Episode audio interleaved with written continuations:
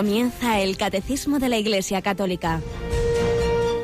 Un programa dirigido por el Padre Luis Fernando de Prada.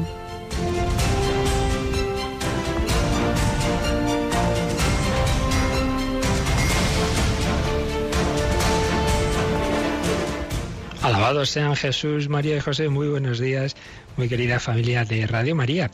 Aquí estamos después de estos días en que hemos celebrado al gran patriarca patrono de la Iglesia, de los seminaristas, de los padres de familia, etcétera, etcétera, San José. San José que vivió pues esos momentos de la encarnación, de la infancia de Jesús, de la vida oculta, no, parece que no vivió, parece obvio ya fue la vida pública, la, pasión, la resurrección, aunque esa escena del, del, templo con 12 años para él fue una especie de Pascua. Precisamente tres días, tres días en que había desaparecido Jesús, al tercer día lo encontraron, pues es algo así como esa resurrección al tercer día del Señor que vivió la Virgen María. En aquel momento María y José pues como si Jesús hubiera muerto, no sabían que había sido de él. Al tercer día lo encontraron el Señor tiene esos caminos misteriosos, desconcertantes. No pensemos, ay, ya Dios no me quiere porque ha permitido este sufrimiento en mi vida. No es así, no es así. Nadie es tan amado de Dios Padre como su propio Hijo, como la Virgen, como San José. Y no les ahorró, no les ahorró disgustos, sufrimientos. Los caminos del Señor en este mundo en el que está presente, bueno, en primer lugar la, limitación de las criaturas, pero luego el pecado, el camino, los caminos de redención a través de la cruz, por la cruz a la luz. Pero no hay que olvidar nunca que la última palabra es del amor de Dios, es de la vida, es de la resurrección. Estamos en cuaresma no preparándonos a la pasión de Cristo, sino a su resurrección, que naturalmente implica la pasión por la cruz a la luz. Y así lo han vivido tantos santos y mártires en la historia de la Iglesia, como nos cuenta cada mañana en el santoral del, del, día Yolanda Gómez, que tenemos aquí con nosotros. Buenos días, Yoli. Muy buenos días, padre. Bueno, pues ese santoral va a ser enriquecido todavía más este sábado, porque me parece que son más de 100 mártires de la persecución religiosa de los años 30 en España y van a ser beatificados en, en, Almería, ¿verdad? Sí, así es, y nosotros estaremos allí para retransmitirlo a partir de las 11 de la mañana. Este sábado a partir de las 11 de la mañana, allí enviaremos a Paloma Niño, a Nicolás García y vamos a tener además un comentarista de excepción, el padre Jorge López Teulón, uno de los promotores de causas de mártires, más experto que tenemos en, en, España, un sacerdote joven, pero que lleva ya bastantes años con, con, todas estas causas de la archidiócesis de Toledo, de la provincia eclesiástica, pero en general conoce muy bien este tema, pues nos ayudará en esa retransmisión. Y luego, bueno, tenemos un evento ya a nivel de Radio María en Europa, por la cual un servidor no va a estar aquí mañana ni pasado. Y es que cada año hacemos una reunión de directores y presidentes de las Radio Marías por continentes. Y esta semana tenemos la reunión de Radio María de Europa. Así que dentro de unas horas, Yolanda, nos vamos, el gerente y un servidor, a Hungría, a Budapest. Nada más y nada menos, vamos, qué envidia. Ya nos irá informando, ¿no? El año pasado a Lituania, este año a Hungría, bueno, pues no creas que ya está uno mucho viaje, pero en fin, luego la verdad es que sí, sí se alegra uno de conocer, de hablar con los directores, sobre todo de esos países que han vivido momentos tan duros bajo el comunismo. El año pasado me impresionaba lo que me contaba el director de, de Albania, y en fin, se aprende siempre mucho, pues lo que se hace en un sitio y lo que se hace en otro nos ayuda, nos enriquece mutuamente. Pues ya os contaremos alguna cosa, claro que sí. Así que nada, mañana y pasado repasaremos catecismos anteriores, pero hoy vamos a seguir con, con la resurrección de Cristo, como decía, pues es a lo que nos estamos preparando en la cuaresma, una resurrección que ha dado fuerza a tantas personas para el amor, ese amor extremo de los mártires, ese amor en los gestos pequeños de tantísimas personas, ese amor a que el Señor nos llama a todos, a ti y a mí, a vivirlo también en este día de hoy.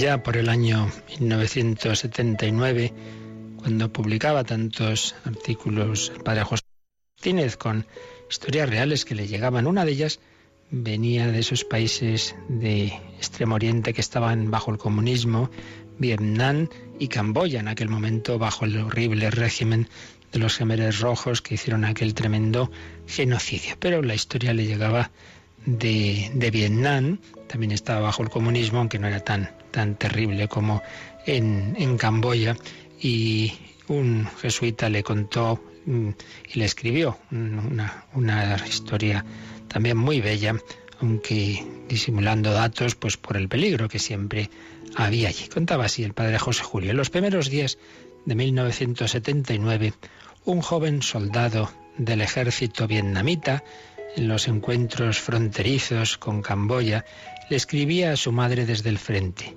todo me va bien. La revista que misionera que habla de este soldado dice que tenía 22 años, que era católico ferviente y que deseaba consagrarse a Dios en la compañía de Jesús para dedicarse a la evangelización de sus compatriotas. Fijaos, quería ser... Pero, ¿qué ocurrió?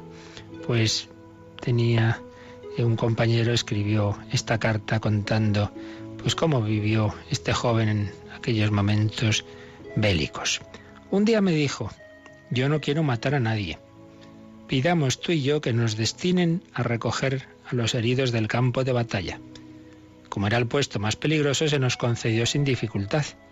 Íbamos sin más armas que nuestra camilla para buscar a los que necesitaban socorro.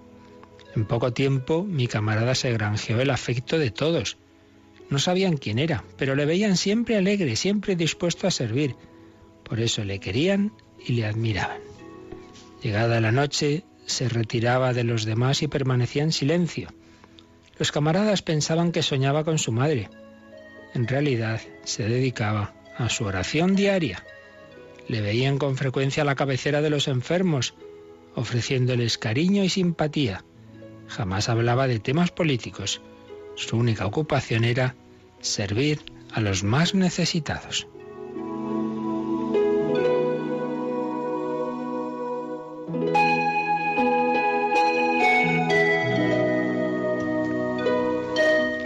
Conducta tan excelente llegó a oídos de los oficiales y lo nombraron jefe de los camilleros. Con el nuevo cargo se entregó todavía más a su misión bienhechora y los compañeros empezaron a llamarle el prudente. Hablaba con frecuencia del Señor del cielo y decía, me quiere a mí y os quiere a todos vosotros. Cierto día, durante un encuentro, quedó algo herido en la pierna, pero siguió haciendo sus visitas a los otros heridos. Al día siguiente de un ataque más violento lanzado por el enemigo, olvidándose de su herida, solo se cuidaba de atender a los caídos en el combate. Y mientras transportaba en su camilla a un soldado herido, quedó envuelto por la repentina explosión de una granada. Una vez disipado el humo, corrimos hacia él yacía en el suelo, mortalmente destrozado. Nos dirigió una mirada de amistad. Quiso hablarnos, pero solo pudo decir, os pido que... y expiró como su gran amigo. A petición de todos nosotros, el comandante organizó un servicio de honor y proclamó que le concedía diploma de comunista puesto que había muerto por todos. Pero al examinar su cartera apareció un papel donde ponía, no hay amor más grande que dar la vida por los amigos. Y entonces el comandante dijo a media voz, es un católico. Todos los presentes guardaban profundo silencio. Alguno cuchicheó, ¿qué es eso de católico? De pronto el oficial ante la admiración y sorpresa de todos, comenzó, Padre nuestro, que estás en los cielos. Y rezó el Padre nuestro. Se ve que conocía el cristianismo y quiso proclamar que ante aquel heroico muerto no interesaban diplomas de comunistas, sino la oración de los cristianos buenos. Padre nuestro.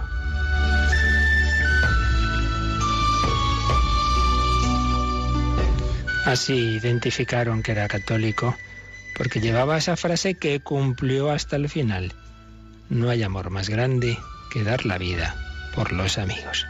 Pues ojalá nos reconozcan y digan, uy, este es católico, mira cómo ama, mira cómo sirve, mira cómo perdona, mira, siempre está alegre. Él cree en Jesucristo.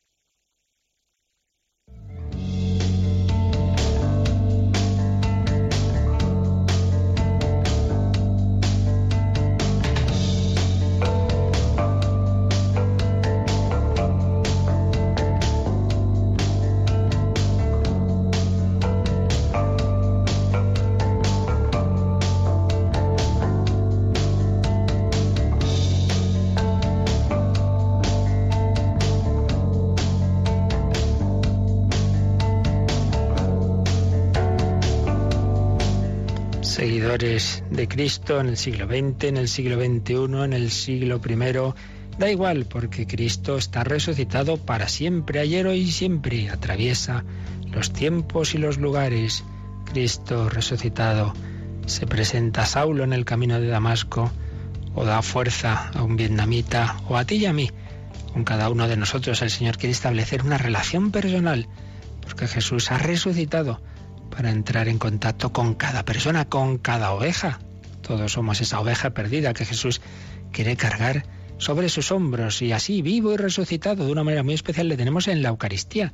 Ahí hay un corazón humano latiendo. Ahí está Cristo con su divinidad y humanidad, cuerpo y alma, vida y corazón. Ahí está el Señor Jesús. Pues eso es lo que hemos estado viendo, que todo esto es posible porque Jesús resucitó. Nadie tiene mayor amor que el que da la vida, la dio, la dio por cada uno de nosotros, pero no se quedó en ese gesto de amor, sino que con la resurrección demostró que era quien decía que el Padre había aceptado su sacrificio y de ahí viene nuestra salvación. Simplemente la muerte no nos hubiera salvado.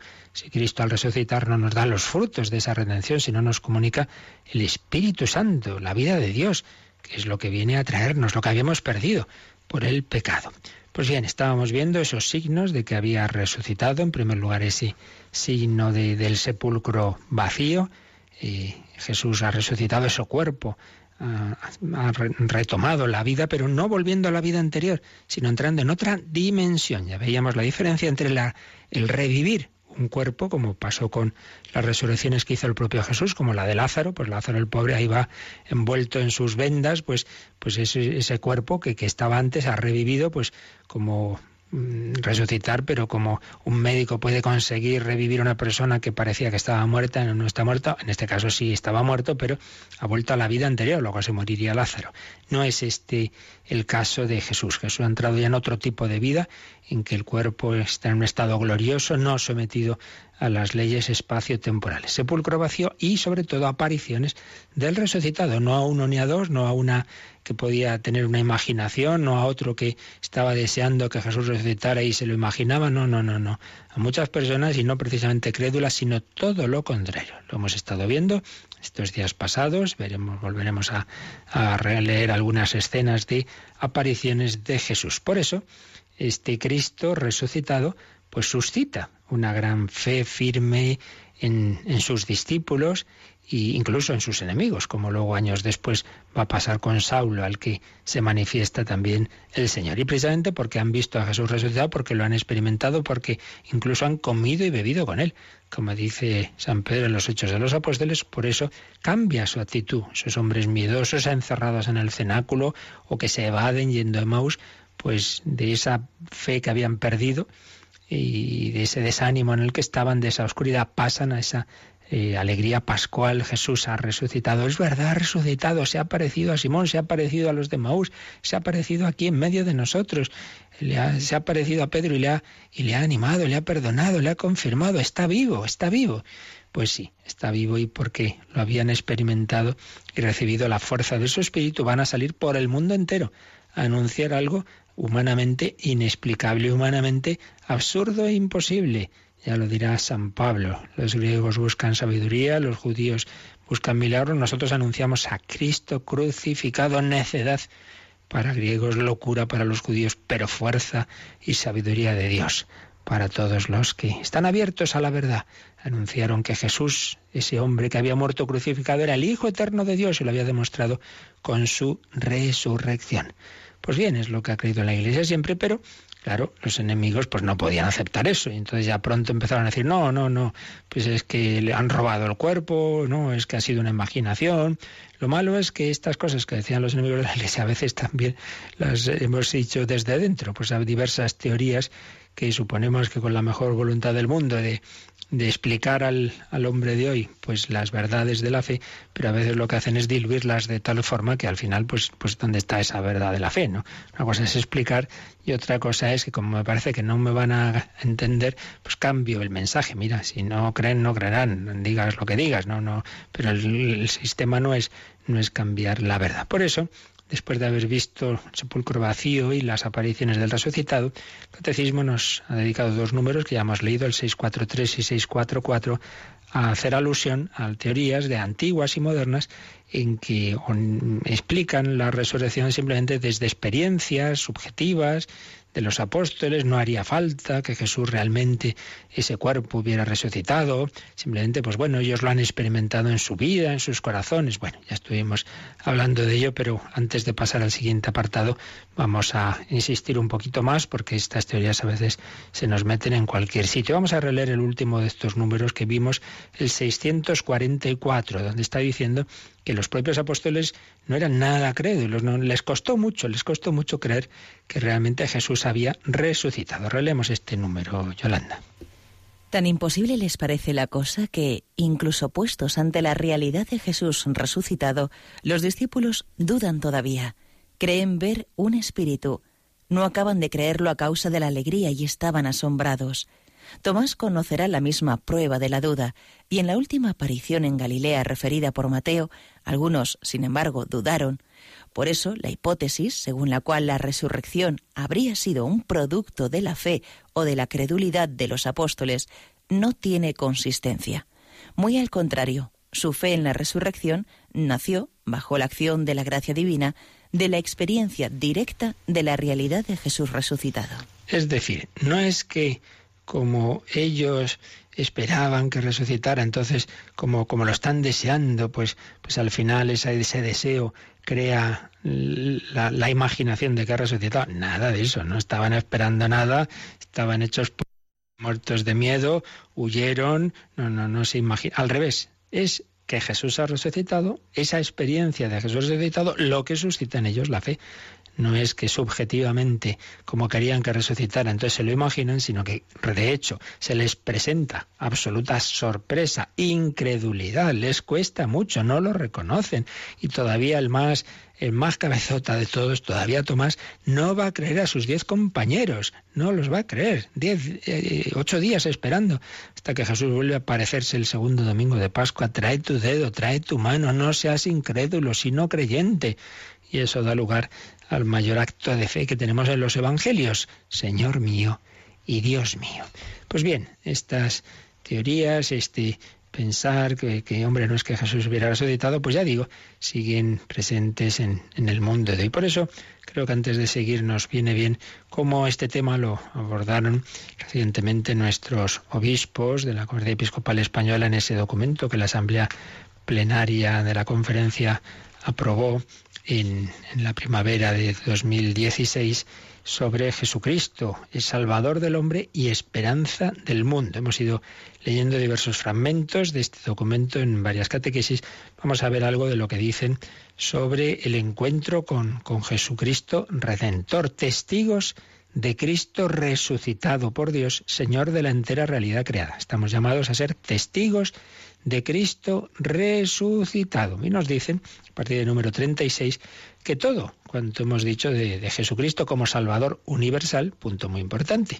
Jesucristo es el único Salvador, no uno más. Hay muchas formas de salvarse, Jesús nos propone una, pero hombre, hay otras, ¿no? El pluralismo relativista, que que está tan extendido en el mundo de hoy. Bueno, pues este documento se habla de que no es que sea un salvador para unos cuantos, sino salvador universal. Y dice todo cuanto hemos dicho de Jesús como Salvador universal, recibe su acreditación de la resurrección de Jesucristo. Si Jesús no hubiera resucitado, su pretensión solo hubiera tenido por respuesta el silencio de Dios.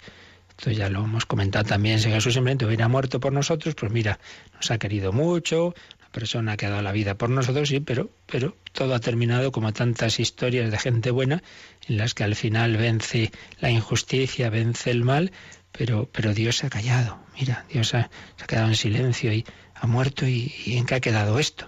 Sin la resurrección, la fe en Jesús no podría sostenerse más que como creación de la subjetividad de sus seguidores. Bueno, ellos pues se acuerdan de Jesús y entonces ese recuerdo pues hacen que los consideren como, como que si estuviera vivo.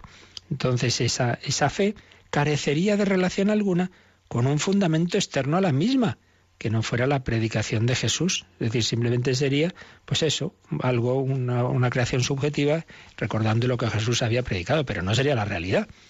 La fe, como interpretación de la historia de Jesús de Nazaret, difícilmente podría superar el escollo de su fracaso en el sepulcro. Si no hubiera resucitado, pues al final son personas que dicen, sí, aprendimos cosas muy bonitas, Jesús fue estupendo, pero ahí está, en un sepulcro.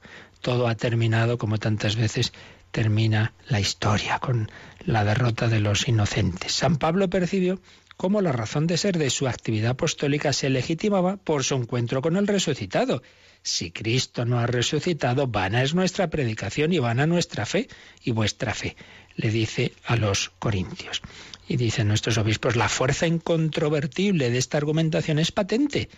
Y a este respecto, los obispos ya advertíamos en su momento sobre la importancia de mantener la fe en la resurrección y su comprensión conforme a la enseñanza de la Iglesia. Entonces citan otros documentos y concretamente una nota doctrinal del año 1992, eh, eh, donde ya habían dicho toda la historia de Jesús, su vida y su muerte, queda iluminada y entendida en su hondura reveladora y salvadora desde lo acontecido en su resurrección. Solo desde la resurrección y desde los testigos de ella podemos ver toda la realidad, significación y eficiencia de la vida de Jesús de Nazaret y consiguientemente solo desde la fe eclesial y en el interior de la Iglesia. Así pues, pues es desde ahí, desde donde mm, tiene sentido toda la, la fe cristiana, desde que Jesús realmente ha resucitado. Y entonces señalan, pues un poco lo que decíamos de diversas teorías, tanto la encarnación como la resurrección han sido objeto de interpretaciones que ofrecen no pocas dificultades, contrastadas con la doctrina de la Iglesia. Es verdad que algunos autores que tratan de explicar la resurrección de Jesús con interpretaciones cuestionables no dejan de hacerlo con ánimo manifiestamente apologético y voluntad de transmitir el mensaje evangélico en el lenguaje del hombre actual. Lo que decíamos, que hay teorías pues que sin duda vendrán de ese deseo de, bueno, vamos a explicar al hombre de hoy algo que les cuesta tanto, ¿no? La intención es buena, pero con ese propósito se afirma así que el paso de la cruz a la fe en la resurrección de Jesús no es resultado de constatar que haya sucedido en el pasado algo que hoy está probado, que es imposible.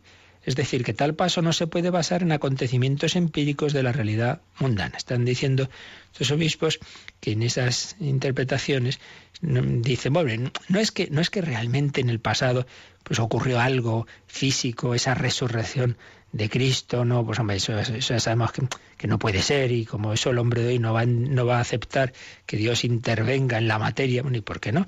Y que no va a poder intervenir en la materia, pues como se presupone que no, entonces se hacen otro tipo de interpretaciones. Entonces se dice que realmente, pues como que la resurrección sería simplemente resultado de la intervención de Dios como espíritu en una experiencia nueva que tuvieron los discípulos, consistente en el recuerdo de la vida y el mensaje de Jesús sobre Dios, cayendo en la, en la cuenta de que la muerte no había aniquilado a Jesús. Se observa incluso que Jesús mismo en persona seguiría ontológicamente vivo en un nuevo modo de existencia, alcanzando la consumación de una vida plena según el plan de Dios. O sea, que dice, mira, no es que Jesús haya resucitado, pero en el alma, en el espíritu de los eh, apóstoles y discípulos, ahí sí que habría habido una especie de, de intervención de Dios que, que les resucita a Jesús en sus almas, digamos, ¿no? Porque les da como una experiencia nueva de Jesús y entonces sienten de que, de que Jesús está vivo, que la muerte no le ha aniquilado. En el fondo, pues Jesús seguiría vivo en un nuevo modo de existencia. Bueno, sí, todo eso está muy bien, pero ¿ha resucitado Jesús en sí mismo, además de en el alma de sus apóstoles, o no? Entonces concluyen con estas afirmaciones, toda la fuerza de la argumentación se hace recaer sobre la génesis subjetiva de la fe en el triunfo de Jesús sobre la muerte, que se expresaría en el lenguaje simbólico de la resurrección.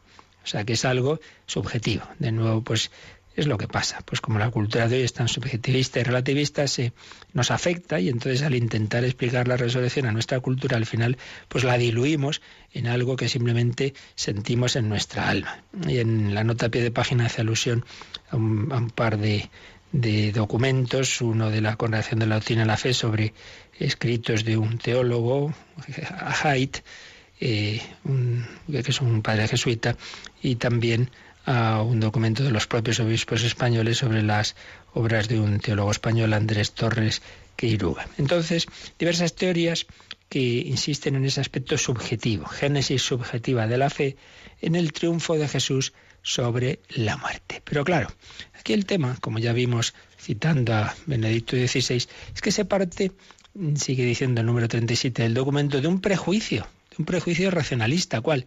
Que Dios no puede intervenir en el ámbito material del orden creado, que una vez que Dios ha creado el mundo, como ya le ha puesto unas leyes y tiene una autonomía, entonces ya, ya Dios no puede intervenir en él. Ya Dios no puede hacer milagros, ya no puede resucitar a un muerto, ya no puede hacer que se produzca una concepción virginal, la concepción virginal de Jesús, ya no puede pues hacer eso, un milagro de curación, porque eso ya es la materia, la materia ya Dios la ha creado, le ha puesto en las leyes, sí, claro, le ha puesto en las leyes, y no puede Dios por un fin superior en determinadas circunstancias que él ve en su providencia, esas mismas leyes que le ha puesto, saltarlas precisamente como demostración de que de su omnipotencia, ¿y por qué no? ¿Quién ha dicho eso?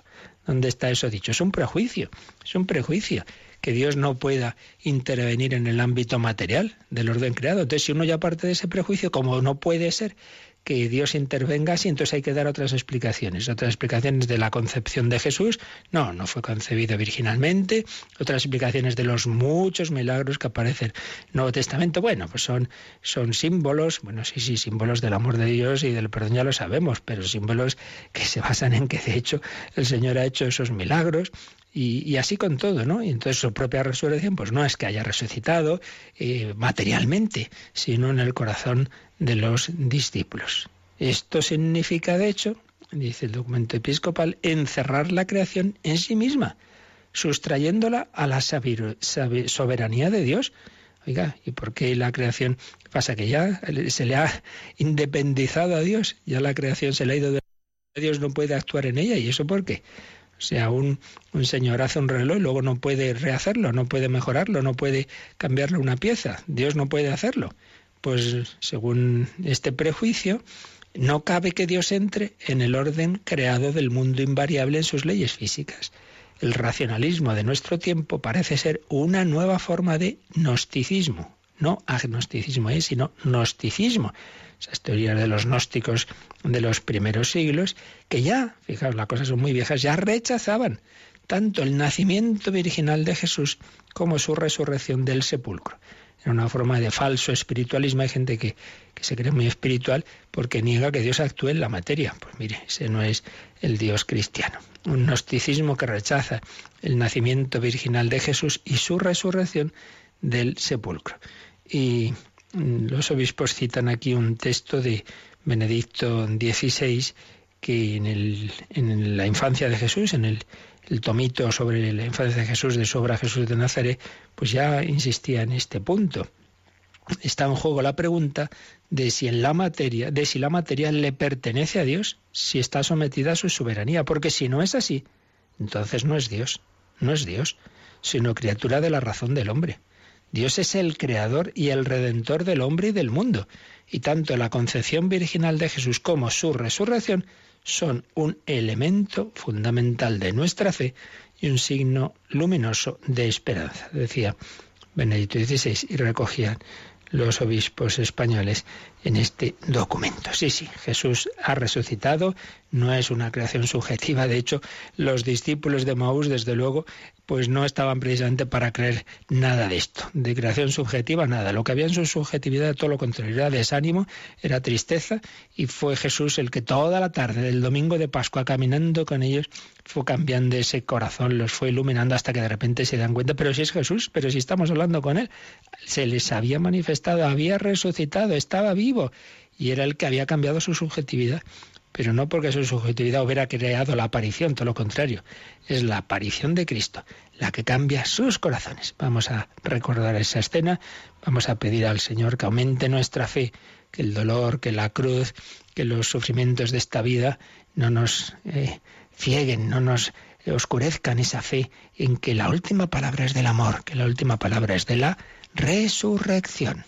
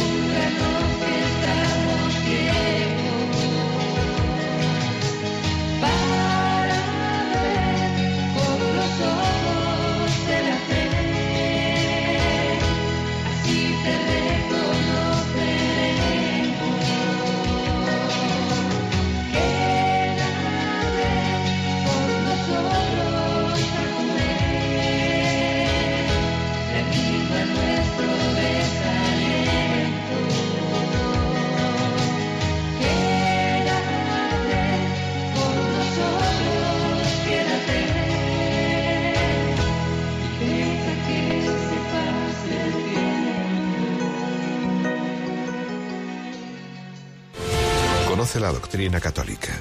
Escucha el catecismo de martes a jueves de 8 a 9 de la mañana. Y los sábados, a la misma hora, profundizamos en los temas tratados en el programa En torno al catecismo. Quédate, reanima nuestro desaliento. No, no estaban los apóstoles, los discípulos, precisamente muy entusiastas como para imaginar la resurrección, sino que fue al revés. La resurrección de Cristo, la que les dio ese ánimo, esa esperanza, esa alegría que antes no tenían. Quédate con nosotros, Señor Jesús.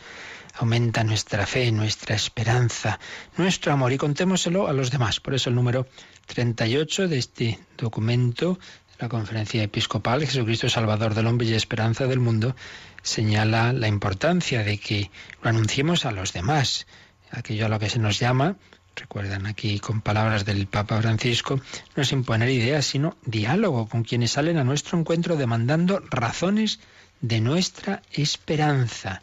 El cristiano, antes que erudito de la doctrina revelada, es testigo de la persona de Cristo. Su sabiduría más preciada es saber de su Señor. Y su propuesta, realizada con la limpieza de alma de un niño, tiene el poder de convicción de quien ha visto y oído.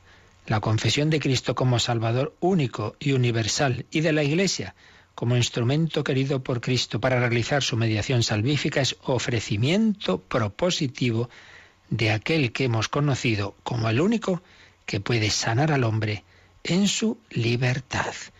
Y entonces, pues tenemos esta experiencia que debemos compartir. El protagonismo corresponde a la acción de Dios que sostiene y libera de todo lo que nos constriñe, de lo que constriñe nuestra libertad. En definitiva, el cristiano comprende que el mayor servicio que puede hacer a los hombres es anunciar a Jesucristo resucitado y que no hay tarea que más humanice y dignifique a la persona humana que la evangelización. Pero claro, ¿cómo poder hacer esto el cristiano si no tiene experiencia de Cristo resucitado y vivo? Claro, para hablar a otros de Cristo vivo, primero tengo que tratar con Él. Si no, estoy hablando de que de una idea. Cuando no hacemos auténtica oración, cuando no tenemos esa experiencia de Cristo, el cristianismo se reduce a una ideología, Jesús se reduce a una idea, y claro, pues entonces ya perdemos ese vigor apostólico. Por eso Pidamos al Señor ese, ese contacto vivo con Él, esa experiencia de Jesús, que no es un difunto, que no es una idea, que no es un personaje del pasado. Cristo está resucitado y vivo. Pues bien, tras este apartado en el que hemos ido viendo cómo se, se manifestó, cómo está vivo, cómo dejó el sepulcro vacío porque ese cuerpo entró en otra dimensión, cómo se ha ido apareciendo a los discípulos y cómo no es una creación subjetiva de sus corazones, sino todo lo contrario, vamos a otro apartado del catecismo, se titula El estado de la humanidad resucitada de Cristo. Es decir, ese Jesús que está resucitado, ¿cómo es ahora esa humanidad? ¿Es auténtica humanidad? Sí, ya hemos dicho que sí, no es un fantasma, no es un espíritu, es, su cuerpo de antes, tiene las llagas. Sí, pero por otro lado, no está igual. Ahora entra, sale, está en varios sitios, eh, no tiene que llamar a la puerta, atraviesa las paredes. ¿Cómo, ¿Cómo es esta humanidad resucitada de Cristo? Pues es lo que nos va a explicar el Catecismo a partir del número 645. Pues vamos a leer este número, Yolanda, el 645. Jesús resucitado establece con sus discípulos relaciones directas mediante el tacto y el compartir la comida. Les invita así a reconocer que Él no es un espíritu, pero sobre todo que comprueben que el cuerpo resucitado con el que se presenta ante ellos es el mismo que ha sido martirizado y crucificado, ya que sigue llevando las huellas de su pasión. Este cuerpo auténtico y real posee, sin embargo, al mismo tiempo, las propiedades nuevas de un cuerpo glorioso no está situado en el espacio ni en el tiempo, pero puede hacerse presente a su voluntad donde quiere y cuando quiere, porque su humanidad ya no puede ser retenida en la tierra y no pertenece ya más que al dominio divino del Padre.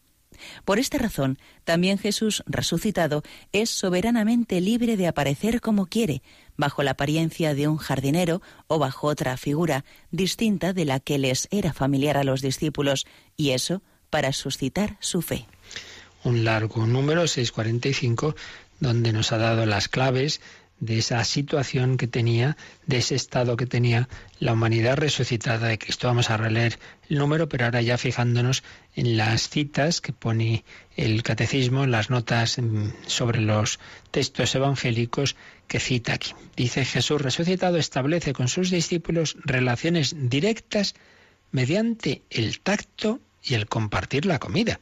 A ver qué quiere decir esto. Pues aquí nos pone una notita mediante el tacto. Nos dice que miremos Lucas 24, 39. Pues sí, es cuando Jesús aparece en el cenáculo, se quedan los pobres apóstoles, dirían nuestros jóvenes alucinando a cuadros, pero ¿qué es esto?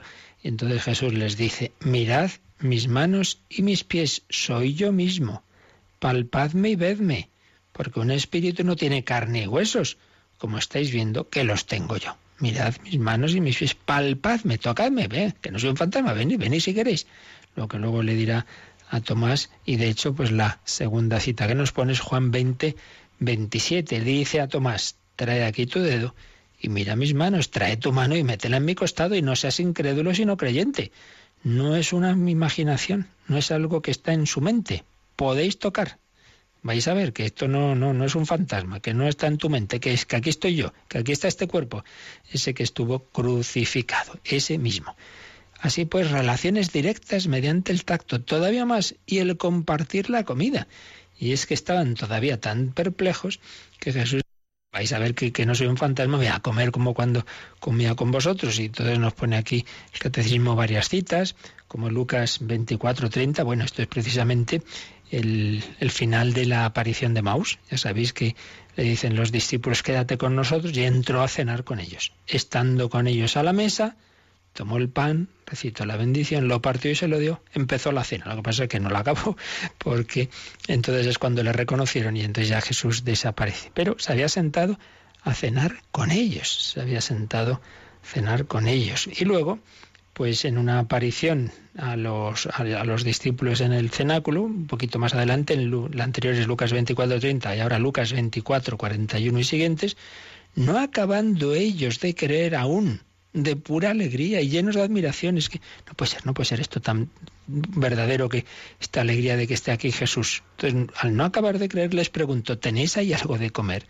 Ellos le presentaron un trozo de pescado asado. Él lo tomó y comió delante de ellos. Pues es un, un detalle de, de, mucho amor del Señor, porque ya me dirás tú, ¿para qué necesita un cuerpo resucitado el comer? Pero lo hace pues como, como un signo de ponérselo más fácil, que, que, que, veáis que soy yo mismo, hombre, que voy a comer, ala, a ver, aunque haya esto preparado aquí este pescadito, me lo tomo, ¿no? Es, es esa cercanía del Señor. Y en otra ocasión también, también vamos a tener un dato curioso.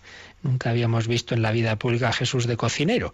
Bueno, pues sí lo tenemos en la resurrección, porque en esa aparición ya en el lago de Galilea, esa, esa noche que están intentando siete discípulos, no Dios Pedro, pescar y no consiguen nada y a la madrugada ven un personaje en la orilla. ¿Tenéis algo de, pescar? No, echad la red a la derecha y encontraréis. Entonces, pues sacan un montón de peces. Entonces Juan dice, este es el Señor, este es el Señor Pedro, se tira al agua, va ahí nadando, sale hecho una facha el pobre ahí y resulta que se encuentra lo siguiente. Cuando descendieron a tierra, Juan 21, eh, del 13, perdón, el 9, eh, cuando descendieron a tierra, ven puestas unas brasas y un pescado encima y pan.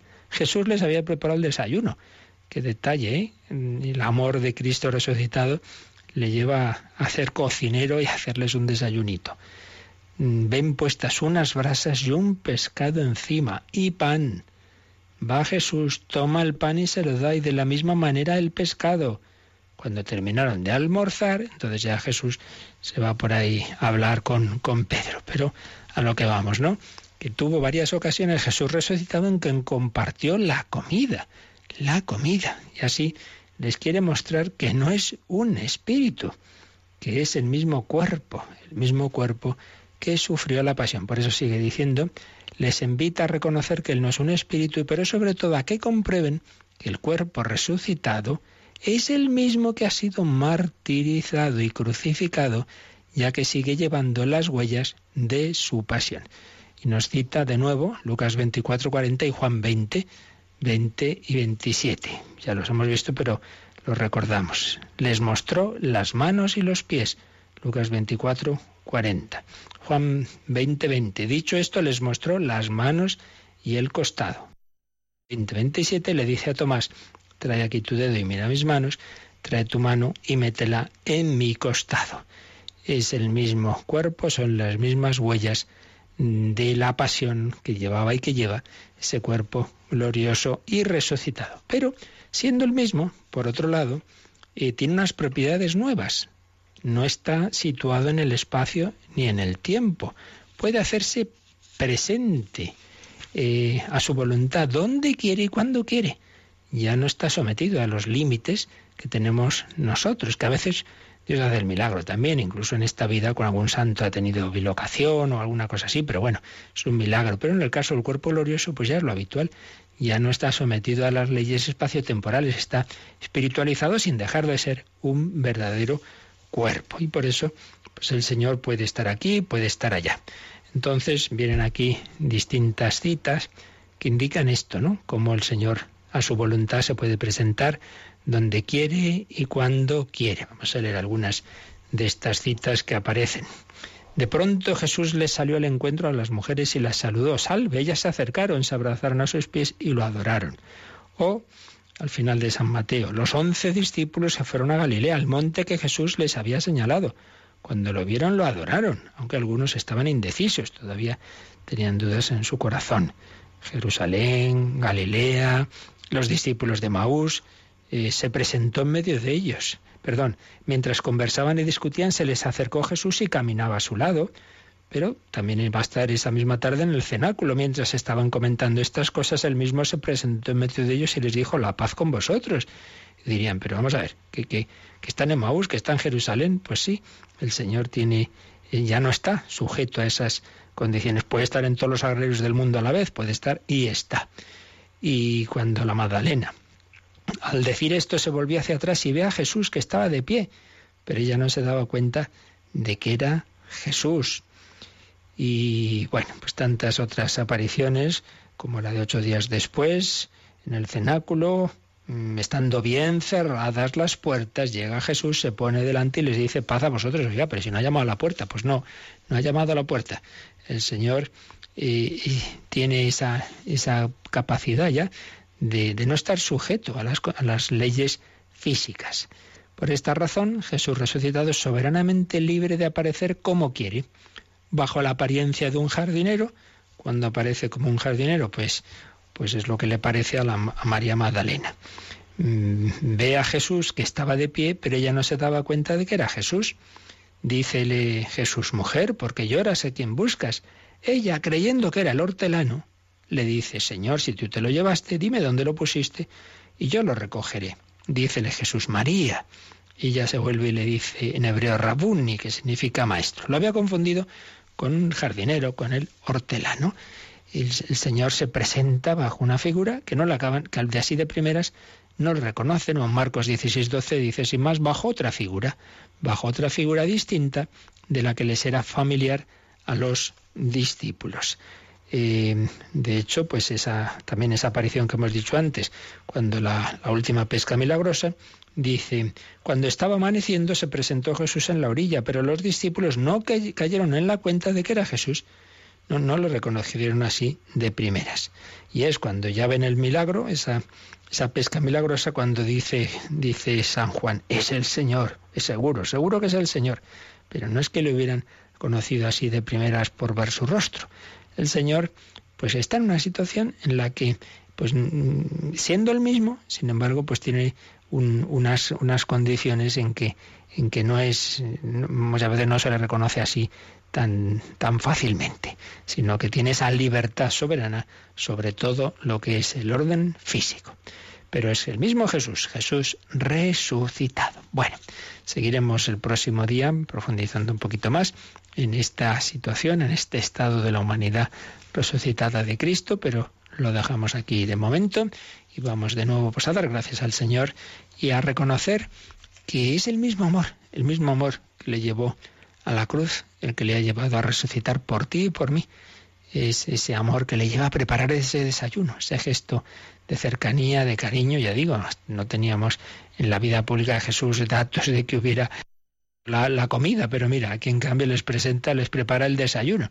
Esa cercanía del Señor, esos gestos de amor que nos manifiesta también en su resurrección. Pues pidamos a Jesús que nos dé esa fe, esa esperanza, que sea capaz de, de ayudarnos a, a, llevar cualquier circunstancia dolorosa en esta vida sin, sin, sin desánimo, sino siempre con la certeza de que al final el amor de Cristo vencerá. Lo pedimos así y si queréis ahora alguna consulta tenemos unos minutos. Participa en el programa con tus preguntas y dudas. Llama al 91 153 8550. También puedes hacerlo escribiendo al mail catecismo arroba radiomaria.es. Catecismo arroba radiomaria.es.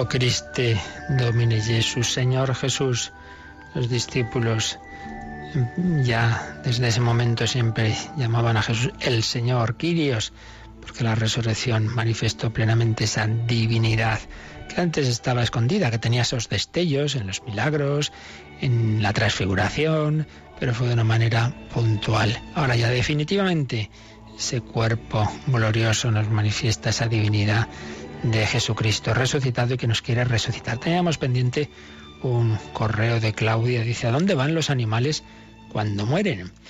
Bueno, en principio no van a ninguna parte porque, eh, salvo un milagro que, del que no tenemos absolutamente ningún dato en, en la revelación, pues así como hay seres espirituales puros, los ángeles, seres como nosotros que somos espíritu y cuerpo, y ya la filosofía griega creía, y no solo, también tantas religiones orientales, en la inmortalidad del alma. Luego la revelación cristiana nos dice que no solo el alma, que es inmortal y, muere, que no muere, sino que también resucitaremos como Cristo.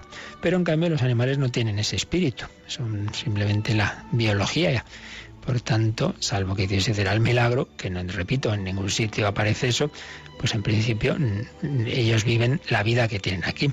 No, no hay una vida de ultratumba para los animales, no hay ese espíritu que, que tenga una inmortalidad como creemos del alma humana, ni hay una resurrección.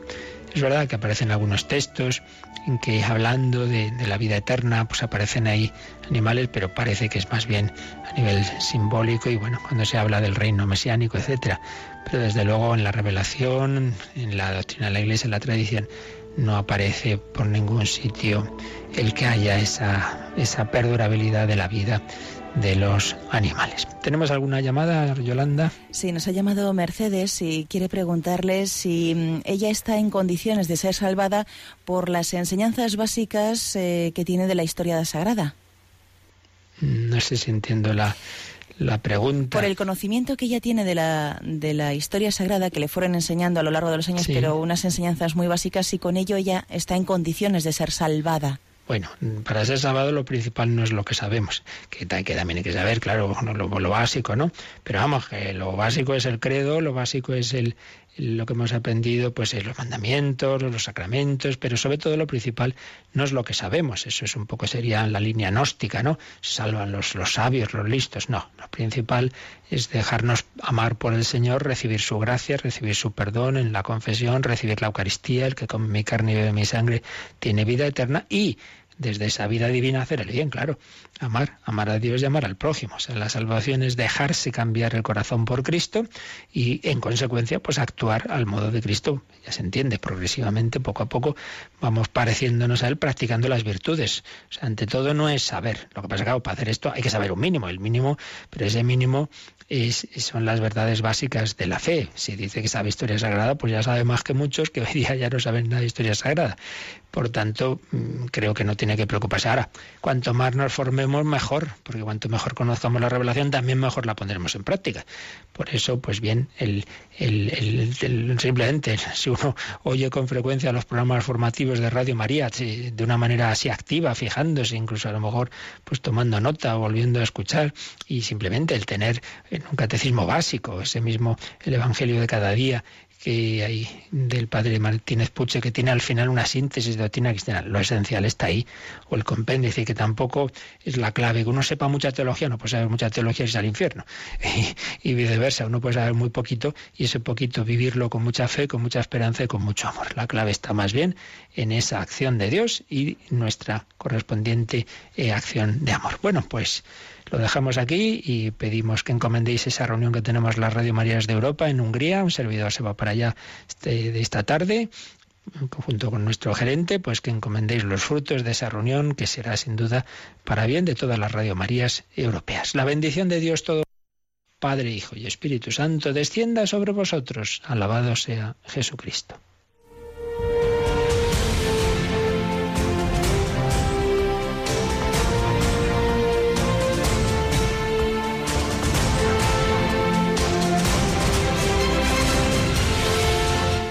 Han escuchado en Radio María el Catecismo de la Iglesia Católica.